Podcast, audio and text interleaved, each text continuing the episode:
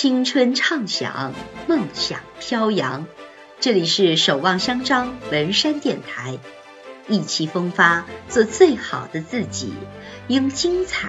而绽放。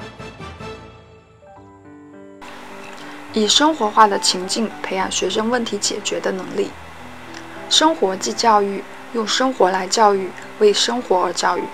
生物是一门与人与生活息息相关的学科，不论时代如何发展，我们的教育最终都要回归生活。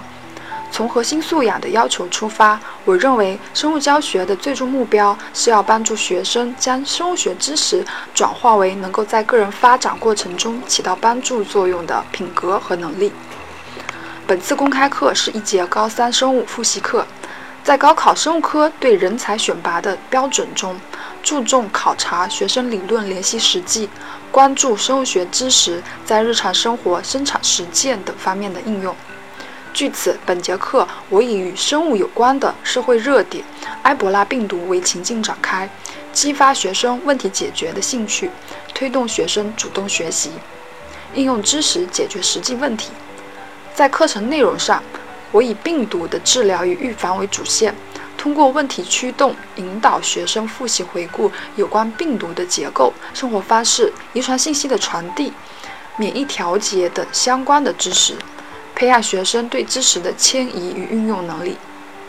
在课程的设计上，给学生提供了埃博拉病毒的繁殖过程以及其免疫逃逸机制等资料，让学生运用生物学知识分析其遗传信息的传递过程。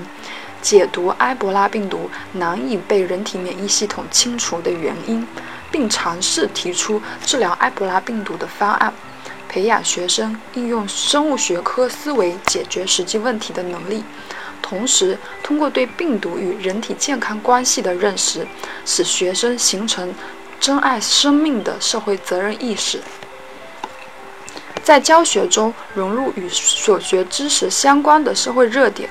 拓宽学拓宽学生视野的同时，也利于深化其知识体系，提高生物学科素养。当学生能够用生物学知识来分析解决现实生活中的实际问题时，生物教学促进学生能力和品格发展的价值也就实现了。